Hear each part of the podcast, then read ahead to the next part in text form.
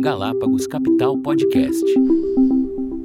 Olá pessoal, aqui é Sérgio Zanini, eu sou CIO aqui da Asset de Líquidos da Galápagos. Eu estou aqui acompanhado do Jaime Valdívia, o nosso economista-chefe que fica sediado, baseado nos Estados Unidos. O Jaime tem uma experiência muito extensa nos mercados internacionais, é, economista de buy-side há mais de 20 anos. Uhum, é, uma experiência muito extensa cobrindo é, os principais bancos centrais do mundo e está com a gente aqui na Galápagos agora para ajudar a gente a formar esse cenário macro que é tão importante para a tomada de decisão de investimentos. Jaime, bom dia. Bom dia, Sérgio. Quer falar um pouquinho da tua experiência? É, sim, é, foi economista é, do FMI, é, também foi economista do buy side e sell side, comecei em Nova York com Morgan Stanley como chefe de estratégia eh, global de mercados emergentes e daí mudei para eh, o buy side, eh, o Tiger Management, o fundo Emerging Sovereign Group, onde nós gestionamos recursos para investir em mercados emergentes globais. Daí foi para Blue Crest Capital, onde eh, nos conhecemos. Verdade. Eh, também daí eh, foi eh, estrategista global de mercados emergentes, eh, com muito ênfase eh, na região da América Latina, mas também no FED. acho que hoje é muito importante para desenhar uma estratégia, um portfólio, ter uma visão clara ou pelo menos uma boa opinião do que eh, achamos que o FED vai fazer em termos de política econômica. Pô, bom que você tocou nesse ponto, Jaime. A gente, é, a gente se conhece há mais de 10 anos, né? Segunda vez que a gente tem a oportunidade de trabalhar junto. Sim. A gente já viu muito ciclo de política monetária, crise em vários lugares do mundo, nos Estados Unidos, na Europa, na América Latina, em outros países emergentes. Como é que você está vendo o mundo de hoje? Se você puder voltar um pouquinho atrás, né, e, e talvez lá no começo desse ano, qual que era é, a sua visão lá em relação a, a, essa perspectiva de inflação no mundo, crescimento global, é, o problema da, da, da, falta, da ruptura das cadeias produtivas, né? E, e, como que, se você puder fazer aí uma retrospectiva até chegar no ponto que a gente está agora, para depois a gente falar um pouquinho do que vem pela frente. Sim, é, bom, é, ao princípio de ano um, o panorama estava muito complicado, é difícil de achar o que ia acontecer com a inflação, as cadeias produtivas, aumento dos preços das commodities, é, é, os resultados da guerra, é, restrições sobre as exportações russas de energia, enfim. É, mas é, nós, com a experiência que temos em processos inflacionários eh, muito mais complicados na América Latina, eh, nós opinamos que eh, o fenômeno inflacionário vai tardar para se resolver. Daí, nosso call, a partir de março deste ano, quando começamos a colaborar aqui em Galápagos, foi que o, o Fed Funds chegaria a um pico de entre 4% e 5%. Quando visitamos os investidores aqui em, eh, São Paulo, eh, em março deste ano, eh, muitos não acreditavam que o, o, o, Fed Funds chegara a esse nível. pouco a pouco, uh, as informações, os novos dados, nos deram a, a, razão e agora o consenso é que a taxa de juros do Fed vai eh, ficar em um nível entre eh, pelo menos 4%. E daí eh, achamos que eh, as surpresas e os dados de inflação e desemprego vão jogar um, papel muito importante para as decisões pela FED pela frente. nós temos assim um call de 75 vezes para setembro, mas os dados de inflação eh, desta semana eh, indicam que é possível que FED eh, diminua o ritmo de aperto monetário, eh, talvez a 50 pontos base. Eh, pela frente, eh, acho que eh, a inflação das commodities eh, vai retomar, o balance de oferta e demanda é todavia ainda favorável para os preços al alta, apesar de que as cadeias produtivas têm, tenham melhoras. finalmente, eu diria que as pressões nos serviços, por exemplo, aluguéis e também pressões salariais vão se manter. O aperto monetário vai permanecer por muito tempo, a inflação vai tardar em retomar uma tendência claramente hacia a meta de, de 2%. E como é que você vê nesse ambiente esse processo inflacionário eh, e os ciclos de política monetária nos mercados emergentes, né? E o Brasil dentro dessa desse grupo, eh, de certa forma, a inflação é uma coisa conhecida, né, nesse mundo. Eh, como é que você enxerga esse processo? Em que estágio do ciclo que a gente está?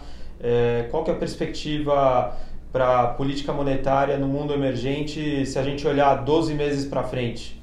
Eh, acho que os ciclos de, de, aperto monetário, especialmente em Latinoamérica, estão eh, perto do, do fim.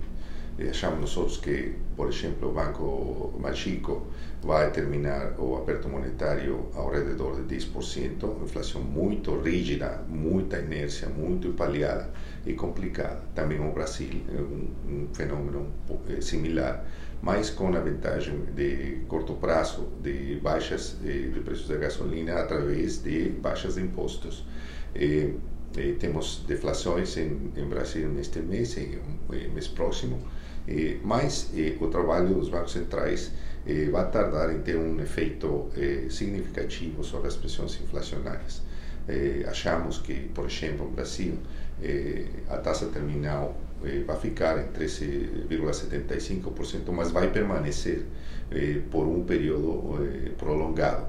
achamos que não vai haver condições para baixar a taxa até o terceiro trimestre de 2023. Mesmo se podemos ligar com o que está acontecendo nos mercados em Estados Unidos, eh, o, mercado está precificando caídas, cortes de, de, juros em Estados Unidos 75 vezes em 2023, o qual nós eh, consideramos eh, extremadamente otimista e irrealista. assim, também vemos o Chile vai, vai fazer ainda uns ajustes adicionais, eh, ao mesmo tempo que eh, Colômbia também tem que eh, fazer ajustes. Assim, vamos a terminar o ano, acho que nos picos de taxas de interesse, e 2023 oferece uma perspectiva muito alentadora para os investidores, eh, particularmente em renta fixa nos mercados emergentes. É, e a gente sabe que a China é, um, é uma economia muito importante para os mercados emergentes, especialmente para o Brasil. Como é que você está vendo a China? Qual que é a sua perspectiva para a China aí, olhando para os próximos 12 meses? Eh, achamos nós que, nós que eh, a recuperação chinesa é, é, é muito disparate, né? muito, é, muito difícil. Muito desigual. desigual. Assim, é, um pouco depende de, do mercado de crédito. O mercado de crédito bancário é muito flutuante nos últimos meses eh, uns meses sube eh, para cima das expectativas e outros meses vem para baixo das expectativas. Achamos que o problema do setor imobiliário ainda não é, não é resolvido e as autoridades vão ter que tomar medidas para reforçar o setor que é um setor clave de crescimento, também infraestrutura, crescimento para crescimento chinês. Com isso, vamos ver também algo de inestabilidade nas commodities, por exemplo, particularmente os metais. Eh, aí vamos a esperar que autoridades decidam quanto a políticas para o setor imobiliário. Mas com essa recuperação desigual, achamos que é um, como se diz, um headwind para os mercados emergentes, particularmente para as moedas, mas eh, nossa eh, eh, tese de investimento é que as moedas eh, emergentes, ajudadas pelo carry, eh, pela fortaleza eh, delas frente ao dólar, nós esperamos um dólar fraco pela frente, eh, vão fazer eh, eh, termos líquidos muito favoráveis para os, as moedas emergentes. Bom, e para terminar agora, rapidinho, que você tocou aí na, na questão das moedas, vou te colocar aqui no, no na, na fogueira. É, eu queria que você desse uma perspectiva sua. É, vou falar uma classe de ativo, né? E aí uma perspectiva de 12 meses, é, como que você enxerga positiva, negativa ou neutra, tá? Então, é, vamos começar com bolsas emergentes e aí é, entra a bolsa brasileira. Acho que eh, temos. Não precisa dar muito detalhe, só positivo, negativo, tá ah, bom. Tá bom. Eh, acho eh, negativo. Negativo. É, Bolsa americana. acho negativo. É, renda fixa americana. neutro. Neutro. Renda fixa emergente, juros brasileiro, juro em, em outros países emergentes. Positivo duas vezes. Duas vezes, muito positivo. Muito positivo. Hora de aplicar juros. É, dólar. dólar fraco. Dólar fraco. Vende dólar, aplica juros, fica fora da bolsa por enquanto. É, e as commodities?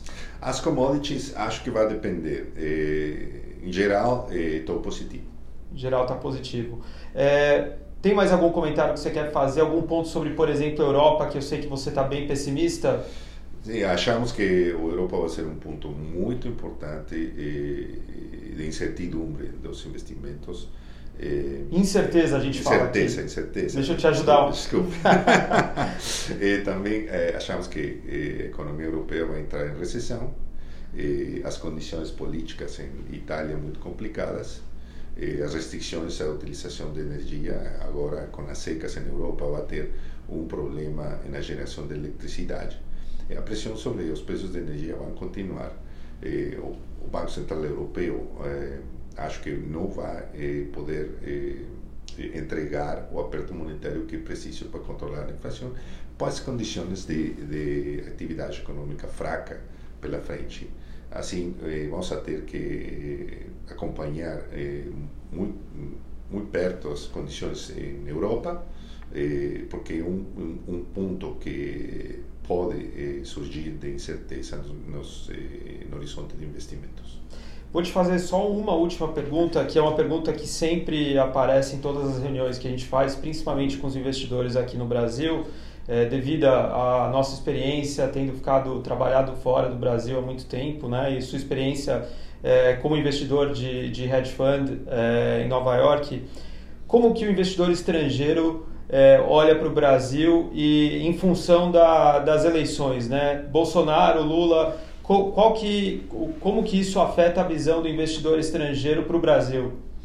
Acho que o investidor estrangeiro é, está um pouco neutral respeito às eleições. Por quê? Porque os investidores conhecem eh, ambos eh, presidentes, ex-presidente caso de Lula, e sabem eh, as políticas que eles eh, podem implementar, os, os, lados fracos, os lados fortes.